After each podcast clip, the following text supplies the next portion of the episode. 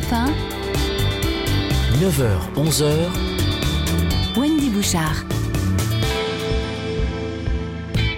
Bonjour à tous, soyez les bienvenus sur Europe 1 pour deux nouveaux tours de la question avec vous. Julie, bonjour. Bonjour Wendy. Et on prend le large ce matin, en ce 4 juillet, fête nationale américaine, une fête de l'indépendance très politique. Et on va vous parler de Trump qui voulait un défilé proche de celui de notre 14 juillet pour une revue des troupes très particulière, assez symbolique et évidemment idéologique. Il n'aura pas obtenu vraiment de parade, mais tout de même des chars positionnés, euh, des avions euh, euh, dans un spectacle aérien inédit, un discours qu'il annonce aussi pour un Salute to America, euh, l'occasion pour nous de faire le point sur ce président après trois ans de mandat. Quelles conséquences aussi de sa politique sur l'Europe, sur la France, sur le monde? Nous sommes avec deux spécialistes qu'on est ravis d'accueillir et je vous les présente dans le détail. Nicole Bacharan, Jean-Éric Brana dans un instant.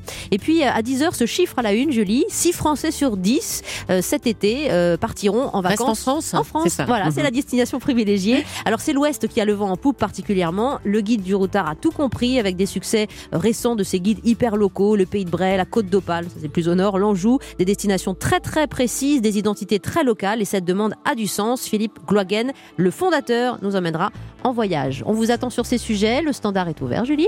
Le 39-21, 50 centimes la minute. Et sur les réseaux sociaux, hashtag Le hashtag Europe Europe 1. 1. Je finis les phrases, moi, ça, Ça, C'est bien, hein, jusqu'à 11h. Quel duo, quelle complémentarité. 9h, 11h. On fait le tour de la question avec Wendy Bouchard sur Europe 1.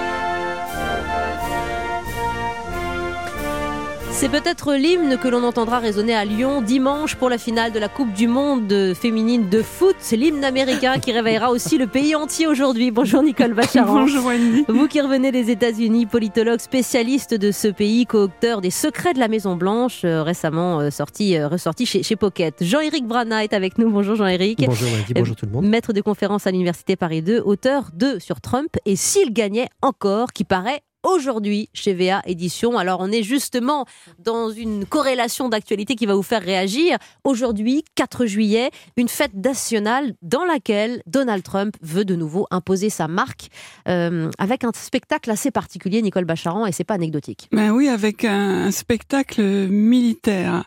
C'est pas du tout, mais du tout la tradition, la tradition américaine. Euh, normalement, le 4 juillet, tout le monde est en vacances Oui. et les, notamment les soldats, les, les forces armées sont en vacances pour l'essentiel. Il y a évidemment des gens qui assurent la sécurité, mais c'est et les gens rentrent dans leur famille, se réunissent entre amis, font des barbecues, des petites fêtes locales. le jour est etc. férié. Par- C'est un jour férié. Totalement. Mm. Et, et à Washington même, dans la capitale, euh, il y, a, il y a un défilé euh, de, de, de musiciens, de chanteurs, de danseurs, des écoles. Enfin, ça n'est absolument pas ni militaire euh, ni, ni politique. Et je vous avoue que euh, aux États-Unis, on n'aime pas voir des forces armées dans les rues. Ça ne se fait pas du tout. Ni des chars positionnés, ni, des, défilés chars, aériens. hein. Absolument. Et Je- des, des avions qui survolent la capitale, ça, ça ne se fait pas. Julie? Bah, il était l'an dernier au 14 juillet en France et il avait dit que ce, ce défilé organisé par la France l'inspirait et qu'il voulait le même aux États-Unis. Exactement. Et si, on, et si on fait un petit tour du monde, il me semble que la France est le seul pays profondément démocratique qui a un défilé militaire pour sa fête nationale. Sinon, le défilé militaire impressionnant où on montre sa force, euh, c'est la Russie, c'est la Chine, c'est la, Corée, du Nord. oui. ce sont des pays euh, autoritaires. Et, et aux, aux États-Unis, pour beaucoup de gens, c'est ressenti comme Mhm. une démarche de leader autoritaire. Et on sent que Donald Trump veut s'inscrire comme un, parmi ses pairs, parmi les hommes forts du monde. C'est la manière pour lui de montrer que c'est à la fois la première économie du monde, Jean-Éric Brana, et le premier pays militaire du monde. C'est sa façon à lui de dire que son programme, rendre la grandeur à l'Amérique, Oui. S'est vraiment déroulé comme il le souhaitait et qu'effectivement l'Amérique est redevenue grande. Alors c'est vrai qu'une partie de l'Amérique euh, aujourd'hui va être euh, en colère en se disant mais enfin euh, ce n'est pas la tradition. George Washington voulait autre chose, voulait que ce soit une célébration civile Oui. et non pas militaire, euh, alors qu'une autre partie de l'Amérique va être à la gloire de Trump en disant mais finalement c'est vrai qu'il nous a rendu euh, euh, notre fierté, cet homme-là, et on retrouve là la division que l'on a dans l'Amérique aujourd'hui, avec deux rives qui ne se parlent plus.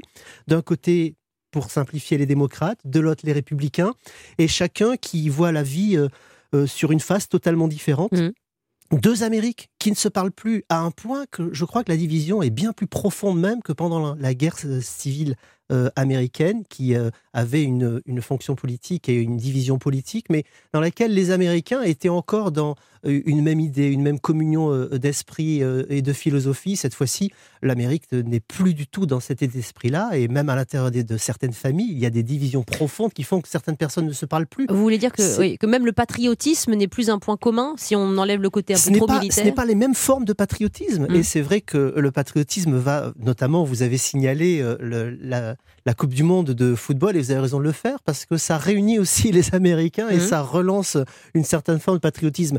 Et combien ils en ont besoin de se réunir aujourd'hui, et ils le savent. Alors peut-être que euh, ces, euh, ces, footballeuses vont arriver à réunir un petit peu euh, l'Amérique derrière, derrière elles. Enfin, elles l'espèrent, parce que quels que soient les événements aujourd'hui, systématiquement, la, la, politique vient de se nicher hein. au milieu. Ah et, et, c'est vrai que la, la blessure est profonde. Je parle de blessure volontairement. C'est vraiment une Amérique blessée. Oui, les, les, filles de l'équipe de football américaine, qui sont formidables, ont déjà fait savoir que si elles gagnaient, elles n'iraient pas à la Maison Blanche. Oui. Notamment la star. Euh, c'est euh, c'est inimaginable. Je veux dire euh, qu'une fille comme Megan Rapinoe, qui est absolument formidable, mais qui est une militante LGBT, mmh. serait allée à la Maison Blanche du temps de George Bush ou du temps de Barack Obama. C'est pas simplement un clivage républicain démocrate elle n'ira pas, si elle gagne, à la Maison Blanche de, Donald Trump, parce qu'il incarne quelque chose qui a transformé le Parti républicain, où beaucoup de républicains, d'électeurs notamment, ne se retrouvent pas. Et Jean-Éric parlait du camp démocrate, du camp républicain.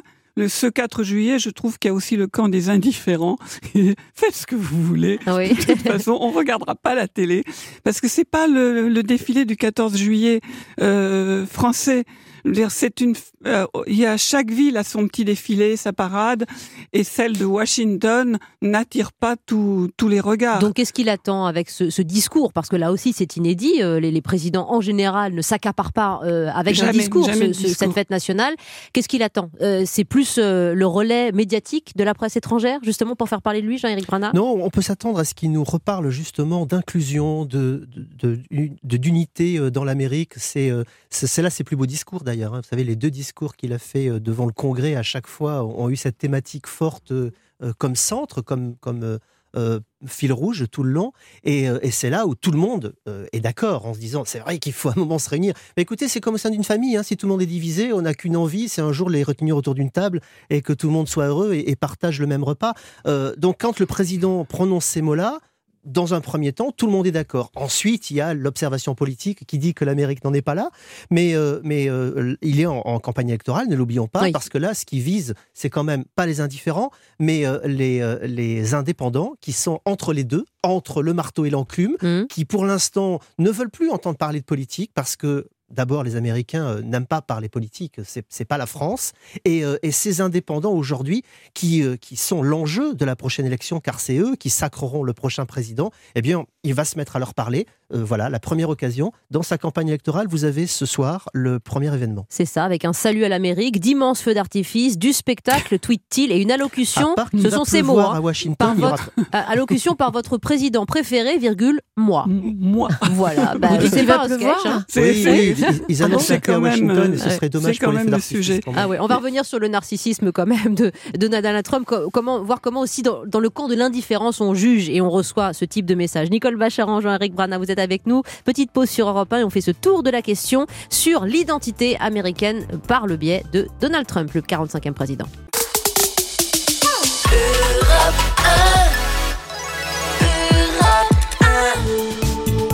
Aujourd'hui, jeudi 4 juillet, c'est la fête nationale américaine. On va parler de cette cérémonie qui est envisagée par Donald Trump et qui chamboule tout. Oui, et c'est l'occasion de parler de l'Amérique d'aujourd'hui, la manière dont justement Trump imprime sa marque et peut susciter euh, euh, ou l'engouement, ou le rejet, ou l'indifférence. Un président quelque peu accusé de s'approprier la fête des Américains. Vous venez de, de l'exprimer, euh, Nicole Bacharan et Jean-Éric Brana, de spécialistes des États-Unis. Il n'a pas exactement obtenu tout ce qu'il voulait. hein. Il voulait faire un, un- un peu un copier-coller du défilé à la française. Finalement, bon, il y a bien des chars qui sont installés. Est-ce qu'ils rouleront? Est-ce qu'ils vont défiler, Ben, Nicole Bacharan il- Déjà, on sait qu'a priori, il y a pas mal d'endroits, ils peuvent pas rouler, notamment le fameux pont euh, qui, qui relie le cimetière de Arlington au, au monument Lincoln où doit À avoir lieu le mhm. discours. On n'est pas sûr que le pont tienne. Tienne. Ces, chars, c'est des engins qui font euh, 60 tonnes et en fait, ils vont arriver à Washington, de Géorgie, de Caroline du Sud, voire de, voire de Vir- Virginie occidentale, sur des camions ou sur des trains. Ils Ouais. vont pas, ils vont pas faire, euh, ils vont pas faire le parcours. Pas battre le Et pavé. dans son annonce, euh, euh, Donald Trump a parlé. vous allez voir, on va avoir des chars Abrams flambant neufs. Or, les chars Abrams, ils datent de la de la guerre du Golfe, euh, la première. Ok. Et vous allez avoir des, des chars Sherman euh, flambant neufs. Alors eux, ils sont plus en service depuis la guerre de Corée. Donc, je vous assure que dans les milieux du Pentagone, il y a quand même un certain flottement. hein. Ah oui, et puis ça coûte cher. Euh, le, le cher. Congrès avait estimé à 92 millions d'euros un défilé du genre. Donc finalement, il aura quand même son défilé aérien, Jean-Éric Brana. Alors on a déjà un certain nombre de, de- de modèles euh, d'avions, de, de bombardiers, de, de chasseurs, d'hélicoptères. Euh, L'avion euh, présidentiel euh, devrait aussi, Air hein, Air One, Force oui. One, défiler. Donc là, on est quand même dans une certaine démonstration des forces en présence. Oui, c'est ça. Euh, alors pour le coup, on ne le connaît pas. hein. Euh, c'est vraiment la grande inconnue. Ah Tout oui, le là, monde c'est la première, c'est une moment. première. hein. Premier qui trouve a gagné la timbale, puisque on, on a des chiffres qui sortent. On sait que les, le- les parcs nationaux, le département des parcs nationaux va donner euh, 2 millions et demi, mais Mhm. pour le reste, on est près ou loin des 92 millions qui avaient été annoncés au départ. On n'en sait absolument rien. Donc c'est aussi un, un enjeu politique parce qu'on dit est-ce que les Américains doivent payer tout cela? Souvenons-nous que Donald Trump pendant sa campagne avait comme, euh, comme euh, leitmotiv que les Américains devaient payer moins, que les contribuables payaient Et trop de baisser choses les impôts d'ailleurs. hein. Donc aujourd'hui, bien sûr, euh, c'est de bonne guerre. Les démocrates le ressortent en disant bah ça, c'est vraiment un truc inutile euh, qui est euh, euh, payé par le contribuable. Bon, au-delà de tout cela, euh, l'enjeu, c'est de savoir si les Américains vont être euh, intéressés par ce type de, de manifestation, car on a vu dernièrement Donald Trump avec de très belles images euh, en Angleterre, alors qu'il y avait de très belles parades, avec beaucoup de costumes. On l'a vu effectivement l'année dernière, au 14 juillet, avec ce défilé euh, qu'on a vu sur les chaînes américaines. Mhm. Donc c'est vrai que c'est, il est un peu associé à cela. Alors ça fait grandiloquence, ça fait effectivement euh, un petit peu narcissique, mais au-delà de ça, comme je le disais, ça renvoie aussi à son slogan. Alors euh, Oui. voilà, tout l'enjeu est de savoir comment les Américains vont percevoir cela. Euh, encore une fois, je crois que dans les, les États euh, fortement démocrates, côte ouest, côte est, nord, il va y avoir un rejet. Euh, pour le reste, le reste d'Amérique profonde, on ne sait pas trop. Pour le microcosme de Washington DC, euh, c'est- il y a un enjeu puisque oui. là, c'est également fortement démocrate et euh, très institutionnalisé. Est-ce que les gens vont aller dans les rues euh, avec leurs enfants, voir les chars comme on le fait à Paris je veux Ou dire, est-ce moi, qu'ils je l'ai vont fait au contraire avoir enfants. de la on aime bien ça. hein, hein, ouais. C'est quand même, euh, ça fait partie du, du folklore aussi, de l'avoir fait une fois dans sa vie, euh, le défilé. Est-ce que les Américains vont adhérer à cette chose-là? Ouais. C'est le pari de Donald Trump qui espère justement qu'à partir d'une fête populaire, ça Il puisse puisse, rebondir ouais. pour lui Bon, de vous, façon vous positive. partez dans quelques jours, Jean-Éric Brana, euh, pour passer l'été aux États-Unis, une terre que vous connaissez évidemment très bien. Nicole Bacharan, vous, vous venez d'y passer euh, trois, reviens. trois mois. euh, voilà. Euh, je, je citais le, le tweet avec euh, l'allocution, écrit-il, par votre président préféré. Moi, on dirait quand même euh, un, un sketch ou de la caricature à chaque fois. C'est bien le vrai président qui s'exprime ainsi, Nicole C'est Bacharan. Et là, c'est bien lui, et c'est vrai que ce, ce narcissisme, on, on- on le ressent tous depuis, depuis que Donald Trump est entré euh, en politique et auparavant à, à New York, il était euh, vraiment, vraiment connu pour ça. Ça ne surprend plus. Euh, Est-ce que ça se banalise? mais ça, oui, ça se banalise. Et Mm. d'ailleurs, les, les médias, notamment, généralement, cherchent maintenant d'autres sujets que Donald Trump. Ouais. Parce que la manière dont il s'exprime, euh, les tweets, le, le narcissisme dont on parle, et bien tout ça, tout s'use. Ouais, y compris les scandales, Mmh. y compris, par exemple, les accusations de viol. Mmh, oui, passe. Euh, toutes récentes par une femme, alors plus que respectée, qui est vraiment une institution dans la presse euh, féminine, notamment avec des détails absolument graphiques. Mais il suffit qu'ils disent que c'est pas mon Euh, genre pour que ça passe. Quoi. Voilà, Mm. et bon, ben, on en parle 24 heures. Ah oui, le président États-Unis, est accusé de viol, bon, et ça passe à, la suite. Et je, ne me résiste pas quand même à vous livrer une, une blague qui tourne à Washington ces temps-ci au sujet de ce fameux défilé et du discours de notre président, paraît-il, préféré. Mmh. euh, vous savez que c'est le Memorial Lincoln, c'est là où Martin Luther King a fait son fameux discours je fais un rêve. Et donc vous avez plein de petits cartoons qui sortent. Vous faites un cauchemar.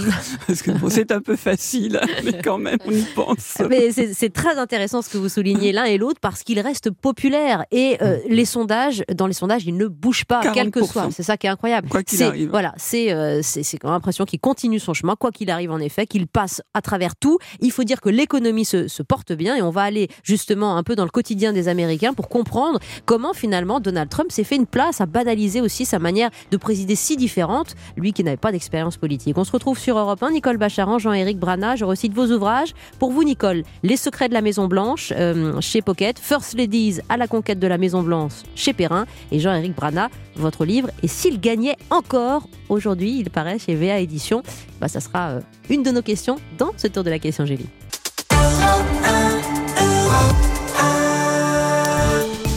Aujourd'hui, c'est la fête nationale américaine. En hein, ce 4 juillet, l'occasion de parler de la popularité et la personnalité de Donald Trump ont-elles évolué au fil de son mandat? Ah Oui, c'est quelque chose. On parlait quasiment de la provocation d'amener les chars comme ça à Washington, terre où Martin Luther King, vous le rappeliez à l'instant, Nicole Bacharan a, prononcé en 1963 euh, son discours I Have a Dream, euh, en voulant faire de la fête nationale un show à sa gloire. Que suscite Donald Trump? Chez nous, euh, c'est pas vraiment l'histoire, hein, ni le problème, même si euh, aujourd'hui on, l'interprète. Aux États-Unis, vous le disiez, un peu d'indifférence, un peu de rejet, mais pas mal d'admiration, car la stabilité dans les sondages de Donald Trump est assez impressionnante. On est aujourd'hui, Nicole et Jean-Éric Brana, dans une cote de popularité entre 42 et 44 ça tient. Il n'a jamais été aussi haut, d'ailleurs, dans les sondages. Et jamais aussi bas non plus, puisqu'en réalité, ce qui nous étonne avec ce président, c'est la stabilité. C'est une ligne horizontale quasiment continue, bien sûr, avec quelques différences en haut en bas. Aujourd'hui, c'est le plus haut dans, la cote. On parle bien sûr là d'intégrateurs, donc de moyenne de sondage. Euh, vous allez trouver des sondages qui le mettent très haut, comme Rasmussen, qui le monte jusqu'à 51, d'autres qui le mettent beaucoup plus bas. Galup est descendu à, 35 euh, dans, la totalité, mais c'est vrai que l'ensemble est resté toujours pareil. Et ça, qu'est-ce que cela nous dit? Ça nous dit, encore une fois, j'en parlais tout à l'heure, qu'il y a euh, deux groupes qui ne se parlent plus, qui ne s'écoutent plus, un groupe de fans, car Donald Trump a fabriqué des fans. J'avais dit au, micro de Mathieu Bayard sur cette même antenne que ça me faisait penser à Claude François et que le, comportement qu'il y a avec Donald Trump, euh, euh, à mon avis, euh, correspond au même ressort. quoi que disent Donald Trump, ses, troupes s'emballent et, et, le suivent quoi qu'il arrive. Et en face, il y aurait donc les anti-Claude François qui, qui sont farouchement. Alors, on va plutôt tomber dans la guerre entre les Rolling Stones et les Beatles. Vous voyez, ça va nous parler davantage. cohérent avec l'émission qu'on a faite hier sur les, Beatles. Qui, euh, qui sont euh, euh, vraiment opposés. Quoi qu'il fasse, quoi qu'il dise, c'est forcément mal, c'est forcément mauvais. Et, et, et, ça donne cette cote de popularité, mais d'impopularité aussi, car on n'en parle jamais assez, mais aux États-Unis, elle est mesurée. Elle est aujourd'hui à 52 tout pile. elle varie entre 52 et 55, ce qui veut dire qu'il y a aussi un groupe qui est fermement opposé à Donald Trump. Et, et aujourd'hui encore, au moment où on parle, les opposants sont plus nombreux que les, les, les, favorables. Ah donc, c'est pas euh, forcément bon pour Donald Trump. D'accord, mais c'est un taux de rejet qui, par rapport aux autres présidents américains, est peut-être inquiétant pour, euh, pour, lui, Nicole Bacharan Oui, c'est inquiétant. Et, enfin, c'est inquiétant pour lui. Et comme le disait euh, Jean-Éric, c'est stable. il, ne mord pas sur cette euh, tranche-là de, de l'électorat de, de l'opinion. Et d'ailleurs, il n'essaye pas. Son, son projet reste le même en campagne électorale. Hein, c'est de faire voter davantage de gens de son camp qui d'habitude ne vont pas voter c'est pas d'aller mordre sur un autre électorat, c'est de mobiliser davantage l'électorat euh, blanc, conservateur, un peu mûr, en colère, Donald Trump a besoin que son électorat soit en colère parce que c'est ça qui, qui motive. Donc il, il met beaucoup en avant les menaces, la menace de l'étranger, la menace de l'immigrant, la, la menace d'un monde euh, de, euh, féministe, euh, communautarisé, etc. Et pour que son électorat se sente menacé et aille voter pour le, pour le soutenir. Mais qui touche-t-il, par exemple, en allant serrer euh, la main sur la terre de Corée du Nord de son homologue euh, nord-coréen? À qui il adresse ce message? Je pense qu'il ne touche que son électorat, vraiment son électorat pur et dur, celui que que décrit euh, que, que décrivait Jean-Éric. Mais que, qui se dit quoi Finalement, il va voir un dictateur, il arrive à parler à, ceux, à celui ah. que, les autres n'arrivent pas à approcher. Ils se disent notre homme, c'est le meilleur, c'est le plus costaud, il n'y a que lui qui peut le faire. Et, euh, et, et l'image est formidable, c'est du jamais vu, c'est du jamais fait. Il n'y a que Trump qui peut faire et il parle d'égal à égal à tout le monde. Voilà, si, euh, et ça ne va pas au-delà de l'image. D'ailleurs, le, le, comment dire, cette rencontre, elle était, elle était historique. On va pas dire que c'est banal mais c'est une image historique, ça n'est pas du tout un, contenu. Oui, c'est une image, mais est-ce que cette image, par exemple, va être étudiée? Alors, euh, je ne sais pas comment on enseigne l'histoire aux États-Unis, mais comme une, un, moment un peu charnière aussi du, du, Ça dépend de la suite. Ça dépend de la suite. Et en fait, même Donald Trump, dans les, dans les mois qui viennent, aurait besoin de quelque chose qui ressemble à un accord avec la Corée du Nord, avec une, petite signature en bas. Sinon, ça sera voilà, ça sera un jour parmi d'autres et, dont on ne parlera plus guère euh, dans quelques mois. Ça a fait mouche quand même dans la presse euh, américaine cette image du week-end, cette rencontre entre les deux. Le, immédiatement, alors ça, s'est passé, c'était le milieu de la nuit euh, aux États-Unis. Donc au début, les réactions ont été celles de ceux qui se trouvaient dans les, dans les rédactions. On a parlé de ce moment historique. Les réactions politiques sont arrivées plus tard dans la journée. D'ailleurs, en fin de journée, au moment où les candidats à la présidentielle ont commencé à s'exprimer et bien sûr à voir qu'il y avait un petit peu le feu de la maison, dans la maison et qu'il fallait surtout pas laisser Donald Trump se développer avec une image de pacifiste euh, mondial parce que ça aurait été bien embêtant à remonter. Euh, en réalité, je crois qu'il faut voir cet événement un petit peu euh, en décroché par rapport à l'ensemble de la présidence Donald Trump car Donald Trump nous avait dit au moment même où il a été élu, où on a appris qu'il a été élu, souvenez-vous sa première parole, j'espère résoudre le conflit israélo-palestinien. C'était sa première parole. Autrement dit, il disait, je viens de faire un acte historique en étant élu contre le monde entier, ce qui était objectivement vrai à ce moment-là. Et je veux la réconciliation. je veux rester dans l'histoire, je vais être un grand président. Vous m'avez accusé d'être incompétent, vous m'avez euh, euh, accusé d'être un clown, vous allez voir qu'un euh, clown peut faire bouger la planète. Et son plan, le plan du deal, le deal du siècle, le plan phénoménal qu'il nous annonçait, pour l'instant fait un flop. Je crois que la Corée est le, plan B. Euh, arriver à faire bouger les lignes en Corée, qui, souvenons-nous quand même, est dans la glace depuis 66 ans. Il s'est rien passé depuis 1953, depuis l'armistice. Aucun président n'a réussi à faire bouger les choses. Clinton, à un moment, a décroché un accord avec euh, l'aide de Carter, euh, accord qui est, qui est tombé dans le puits très rapidement. Donc là, euh, Donald Trump a quand même réussi quelque chose objectivement, c'est qu'il a fait arrêter les tirs de missiles euh, balistiques euh, et, et, les essais nucléaires qui menaçaient la sécurité des États-Unis, l'île de Guam, la Californie et même Chicago nous étant à un moment, qui ont forcément des conséquences dans la vie des gens et, et qui faisaient peur aux gens. Donc objectivement, la tension est retombée. Ça, on ne peut pas le nier. Maintenant, le fait d'y être allé, bah, c'est tellement Corée du Nord, rencontrer son homologue, lui serrer la main, première historique pour un président américain. Euh, assis sur notre chaise en ah regardant cette image, en disant mais c'est pas possible, il a réussi ce truc-là. Et, l'image, je fais un tweet, je passe dans la région, je viens euh, déjeuner avec toi, euh, c'est c'est aujourd'hui, les humoristes américains en font des gorges ils ont raison, car c'était vraiment très étonnant. La diplomatie du tweet qu'on reprochait à Donald Trump s'est hein. transformée en positif. Donc il a réussi, je vous rappelle encore une fois qu'il est en campagne électorale, mm. il a réussi un retournement à la Trump qui nous a fait 500 fois depuis qu'il est là. Ça, c'est euh, euh, franchement à mettre à son crédit, euh, qu'on l'aime ou qu'on l'aime pas on est quand même tous restés ah sur notre chaise, comme je disais, pour pas dire autre chose. Vous êtes d'accord ou pas sur le terrain international sur la Je suis d'accord sur le fait qu'on ne va pas se plaindre que les tirs, les, tirs nucléaires de la Corée du Nord, pour le moment en tout cas, soient suspendus. Mais quand on a vu l'image, moi je me suis pas dit Donald Trump a réussi ce truc-là. Je me suis dit Kim Jong-un a réussi ce truc-là de faire venir le président des États-Unis sur ces terres et, et d'être traité d'égal à égal avec celui qu'on appelle quand même l'homme le plus le plus puissant du monde, sans avoir de, de, de, la part du Nord-Coréen démantelé le plus petite le plus petit de ses engins. Ouais, donc je enfin, de dupe quand même un peu. Hein. Mais total. On verra ce que la suite dira. C'est vrai que l'arrêt, euh, pas l'arrêt définitif, mais les suspensions, c'est réel, c'est très bien la dénucléarisation de la Corée du Nord, il y en a, y a, même pas un petit pas qui a été fait. Bah c'est très intéressant vos, analyses croisées. Nicole Bacharan, Jean-Éric Brana, de la Corée du Nord euh, à l'Iran, de l'Iran au conflit israélo-palestinien, on va y venir ici, à la relation de Donald Trump euh, avec les dirigeants européens et la France en particulier. On fait le tour de la question à l'occasion de ce 4 juillet, jour de fête nationale aux États-Unis. À tout de suite, chers amis.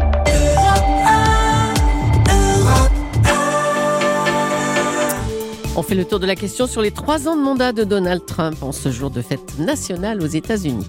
Wendy Bouchard. Et l'hymne américain résonnera aujourd'hui, je vous le disais, peut-être on l'espère, euh, euh, et vous l'espérez aussi, Nicole Bacharan, Jean-Éric Brana, dimanche euh, à Lyon pour la finale de la Coupe du Monde des filles. je rappelle ce que vous disiez sur une des joueuses stars, Megan Rapinoe, qui, qui indique Je n'irai pas à la Maison-Blanche si nous gagnons. Je ne vais pas faire des courbettes devant le président qui clairement est contre tous ceux en croient, je crois. Alors c'est très relayé par la presse européenne, notamment cette prise de, position courageuse hein, de la part de cette, de cette euh, sportive. Euh, j'aimerais juste avant qu'on reparle de l'international, que vous nous disiez comment la presse américaine euh, couvre régulièrement justement la politique Trump. Est-ce qu'elle a cette liberté de penser, de dire, de faire encore, Nicole Bacharan? Oui, complètement. Donald Trump a beau insulter la presse jour après jour, il, n'a hein, pas réussi à, à, la, à la faire taire. C'est une presse, mais qui est extrêmement, extrêmement clivé. Hein.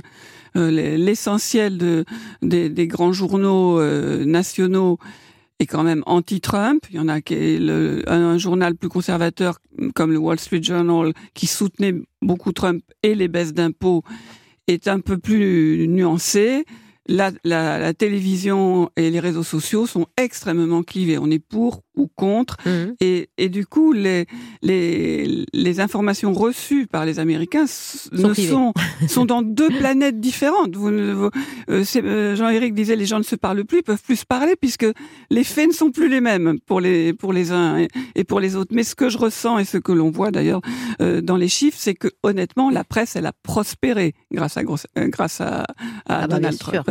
Cet effet de hein. choc quotidien euh, a fait de lui le sujet. Et maintenant, ça, ça s'use. Et, les, et les, les, les, revenus de la presse diminuent et ils sont à la recherche d'autres sujets et ils n'ont pas trouvé, par exemple, dans les 23 candidats démocrates, un ou deux mmh. porte-drapeaux euh, qui pourraient euh, focaliser l'attention à ce point-là. Alors ça viendra peut-être, mais pour l'instant, on a une presse qui flotte un petit peu parce que la valeur choc de Donald Trump est, en baisse. C'est ça, ne, ne, fait plus vendre. Donc quand euh, Trump dit euh, sur Twitter, par exemple, parce que c'est la diplomatie Twitter, quand le monde regarde CNN, ça donne une image erronée des États-Unis et c'est triste. C'est vrai, c'est ce que vous disiez, Nicole Bacharan. C'est vrai, il y a une, dimension clivée. Donc forcément, ce qu'on regarde, nous, de l'étranger, n'est peut-être pas la réalité quotidienne des Américains. Oui, si vous me permettez, juste réagir sur Twitter. Euh, Twitter est le trait de génie de Donald Trump en réalité. On avait euh, avec Roosevelt, c'était l'avènement de la radio. Vous savez, je parle aux Américains à partir de la radio. Kennedy, c'était la télévision. Euh, on, a une nouvelle dimension. Obama a un peu utilisé Twitter quand même. Obama a utilisé les réseaux sociaux pour sa campagne, il n'a pas utilisé Twitter pour ensuite gouverner. Donald Trump l'a fait. Et aujourd'hui, si vous observez objectivement ce qui se passe avec les autres dirigeants du monde, ils s'y mettent aussi. Et ils ont raison parce que qu'est-ce qui se passe avec Twitter et notamment euh, singulièrement avec euh, Donald Trump, c'est qu'on réagit tous en bien ou en mal. Mais en réalité, en réalité on est captif de la pensée de Donald Trump et donc il, il donne le tempo de ce qu'il faut penser et, c'est pour ça que c'est si clivé, parce que si on n'est pas d'accord, on est forcément dans une opposition qui peut être dure. Donc là-dessus, euh, le travail des journalistes devient très difficile, parce qu'il faut arriver à prendre du recul par rapport à un ensemble qui est énorme, gigantesque, et les réseaux sociaux, c'est beaucoup de monde derrière, et les journalistes se retrouvent seuls euh, là-dessus pour expliquer que c'est peut-être plus compliqué que cela. Vous voyez, c'est plus simplement le métier euh, d'un journaliste d'il y a 20 ans. Alors aujourd'hui, quand on veut faire des faits parce que le, journalisme américain est divisé en deux. Il y a les faits, il y a l'opinion. Euh, les faits, ben, on essaie de les faire les, plus euh, euh, objectifs possibles. Et ensuite, on arrive dans l'opinion. On s'aperçoit que les grands journaux qui, effectivement, ont pris position pendant la campagne ont beaucoup de mal aujourd'hui à rebondir, à avoir une ligne éditoriale qui se tient. Parce que de temps en temps, il y a une opinion très forte anti-Trump parce que ça devient insupportable aux éditorialistes d'opinion. Et, c'est ce qu'on va retenir de ce journal. Mais on observe quand même que les deux grands titres qui sortent de l'époque Trump, le New York Times et le Washington Post, ont développé quand même du journalisme d'investigation, comme dans les années 60, mmh. en, relançant des équipes, 50 personnes embauchées euh, dans chacun des journaux sur euh, les deux gros pôles New York et Washington, pour essayer d'expliquer chacun des faits de, Donald Trump. Et de traquer les fake news. Hein. Et je termine juste là-dessus. C'est là la force de Donald Trump, c'est que quand il vous donne un fait, il n'en donne pas un, il en donne 30 en même temps, qui vont dans direction de tous les côtés, et ça devient impossible à un journaliste de lier tout ça en un seul ensemble, parce que ça n'a pas de rapport les uns avec les autres, et ça rend une impression euh, de, que, la personne qui veut s'attaquer à Trump est, vraiment euh, biaisée a, l'intention de détruire Trump, alors que en réalité, c'est Donald Trump, encore une fois, qui a donné le tempo à travers Twitter et à travers cette communication qui est vraiment très moderne et très inédite et qui, pour moi, fait toute sa force. Donc là-dessus, il est assez malin, Nicole Bachar. Ah, mais là-dessus, il a été très, très malin et il continue à l'être. C'est vrai, il n'aurait pas gagné euh, son élection sans Twitter et il ne se maintiendrait pas à ce niveau de popularité euh, sans Twitter. Il a autant euh, pardon, de, de, gens qui le suivent que d'habitants en France, hein, 61 millions 600 000 abonnés sur Twitter. Ceci dit, au-delà de ces abonnés, qui sont fort nombreux, euh, il y a beaucoup moins de gens qui, qui regardent les tweets de Donald Trump euh, qu'avant, qu'autrefois, parce que là aussi ça s'est usé. Et c'est vrai que la question à se poser, ce n'est pas simplement celle de l'efficacité, euh, tout à fait, tout à fait réelle, c'est celle des conséquences, et notamment des conséquences sur l'état démocratique du monde, sur l'ordre démocratique. Euh, Donald Trump fait de Twitter un, un instrument euh, qui mine au fond euh, les valeurs démocratiques et notamment la valeur de vérité. dans les nombreux faits qu'il cite, il y a beaucoup de choses totalement fausses, mais il y en a tellement que finalement ça s'est noyé et les journalistes effectivement peinent derrière à dire ben oui mais ça c'est vrai mais ça c'est faux mais le chiffre est inexact etc. On est noyé dans dans une masse et c'est vrai que euh, je voudrais juste vous raconter quelque chose qui s'est passé à la dernière euh, rencontre interna au dernier sommet international où Vladimir Poutine, interviewé, a dit que l'idée démocratique, l'ordre mondial euh, libéral, comme l'on dit, était une idée obsolète et que qui, qui permettait aux, aux migrants d'envahir nos pays mmh. et de violer, piller et tuer impunément. bon, et on a demandé à Donald Trump, un journaliste m'a demandé, vous, que pensez-vous de cette déclaration de Vladimir Poutine? Et Donald Trump ne sait pas la différence entre le terme l'ordre libéral, que nous comprenons tous comme l'ordre démocratique mhm. mis en place après 1945, et ce qu'on appelle aux États-Unis les liberals, c'est-à-dire les gens de gauche. Et il a, il a réagi à la déclaration de Poutine en disant ah ben oui je comprends. S'il regarde comment est dirigé euh, euh, San Francisco et Los Angeles par des gens de gauche, évidemment c'est une catastrophe. Donc Donald Trump, à travers ses tweets et à travers sa méthode de gouvernement, ne défend plus et même mine l'ordre mondial tel qu'il a été mis en place par les Américains à partir de 1945. Et dans les zones sensibles, on va voir comment ça se passe. Nicole Bacharan, à la fois l'Iran, enfin le Proche-Orient, hein, euh, pour dire les choses. Euh, et Caroline, vous allez répondre à sa, sa question sur Twitter dans un instant. S'il est réélu à la prochaine présidentielle, peut-on espérer qu'après ces huit ans de présidence, le pays euh, arrive à, à, se retrouver ou les fractures seront-elles irrécupérables? Bon, c'est un scénario qui anticipe un peu les choses, mais c'est une question qu'on peut partager. Jean-Éric Brana et Nicole Bacharan dans un instant sur Europe 1 avec vous, Julie, et vos témoignages si vous le souhaitez au standard. Le 39-21. Europe 1. Et on retrouve Wendy Bouchard et ses invités, deux spécialistes des États-Unis, Jean-Éric Brana, maître de conférence à l'Université Paris 2, auteur du livre Et s'il gagnait encore? Il s'agit de Trump, bien sûr. Le livre paraît aujourd'hui chez VA Édition. Et Nicole Bacharan, qui est politologue, spécialiste des États-Unis, co-auteur d'un livre intitulé Secret de la Maison Blanche, euh, ressorti récemment chez Pocket. Et puis du livre First Ladies à la conquête de la Maison Blanche. C'était chez Perrin il y a quelques années. Et s'il gagnait encore, c'est le titre de votre ouvrage? Vous déconstruisez un petit peu finalement cette perspective. Euh, vous penchez peut-être plutôt pour, le, pour la thèse inverse, Jean-Éric Brana. Sauf que moi, je vous oppose une réalité. D'ailleurs, il a tweeté euh, hier, euh, Donald Trump, nous avons la meilleure économie au monde, nous avons la meilleure armée au monde, not bad, pas si mal. Bah oui, 3,5% de taux de chômage, ça n'a jamais été aussi bas quand on dit que l'économie va, tout va. C'est ce qu'on a dit en tout cas pendant très longtemps et surtout pendant la campagne Clinton, ce qui est resté effectivement dans les annales politiques américaines en mmh. expliquant que ça devait être le moteur.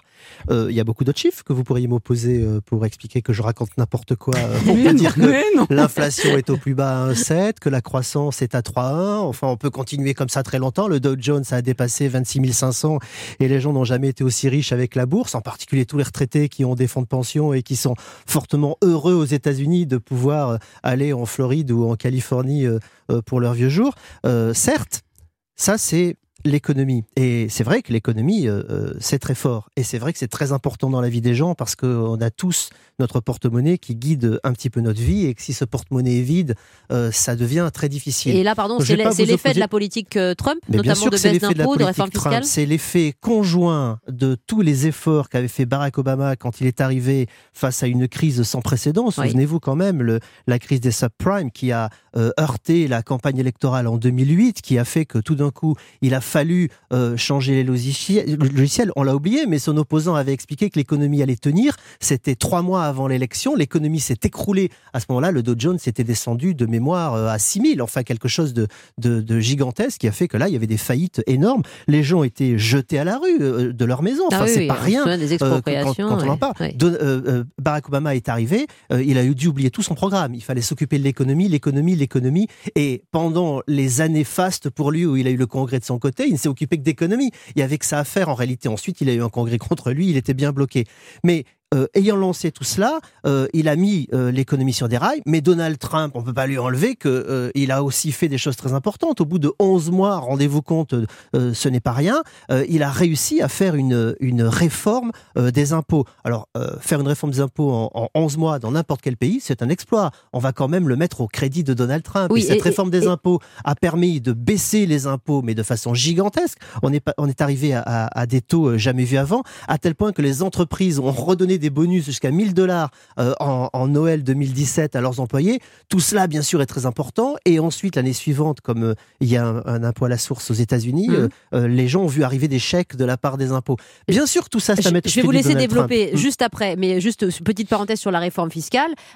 c'est aussi son côté entrepreneur, homme d'affaires que les, les, les, Américains ont écouté. On lui a fait confiance aussi pour ça sur ce, ce versant économique, Nicole? Mais en tout cas, il y a une chose qui est sûre, c'est que peut-être de manière temporaire, parce que c'est quand même un système tel que Donald Trump euh, l'a mis en place où il n'y a pas de sécurité. Hein. Si mm. le, filet social il est il est plein de trous et si euh, comment dire s'il y avait une récession euh, brutale ou autre, l'État est fauché parce que les déficits sont absolument abyssaux. Mais il faut le dire, les baisses d'impôts ça marche vraiment. Les, entreprises ont plus d'argent, elles embauchent davantage, les consommateurs ont plus d'argent, et même les gens qui ont des revenus modestes ont commencé euh, à, en, bénéficier. Euh, Donald Trump a fait passer sa réforme fiscale parce qu'il avait les deux chambres du Congrès de son côté, avec une majorité républicaine des deux côtés. Au-delà de ça, ce qui a aussi aidé la croissance, et là c'est un peu plus inquiétant, c'est toute la dérégulation en matière euh, hum, d'environnement. Mmh.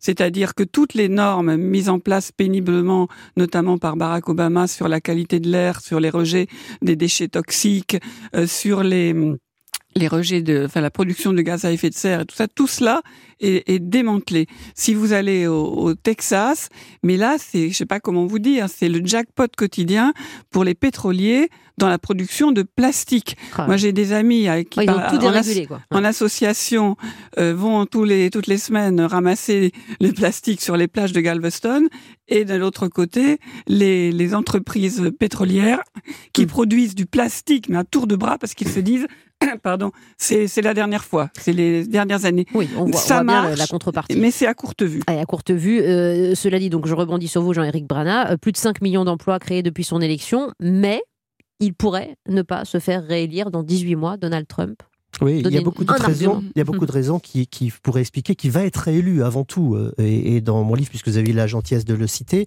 euh, j'ai 300 pages de raisons qui pourraient le faire élire. Parce qu'il n'y a, y a pas que l'économie en réalité qui, euh, qui est à son avantage. Mais j'en reviens toujours à cette division de la société. C'est ces deux, deux, deux bords, là, ces deux falaises qui se regardent l'une l'autre et qui ne se parlent plus.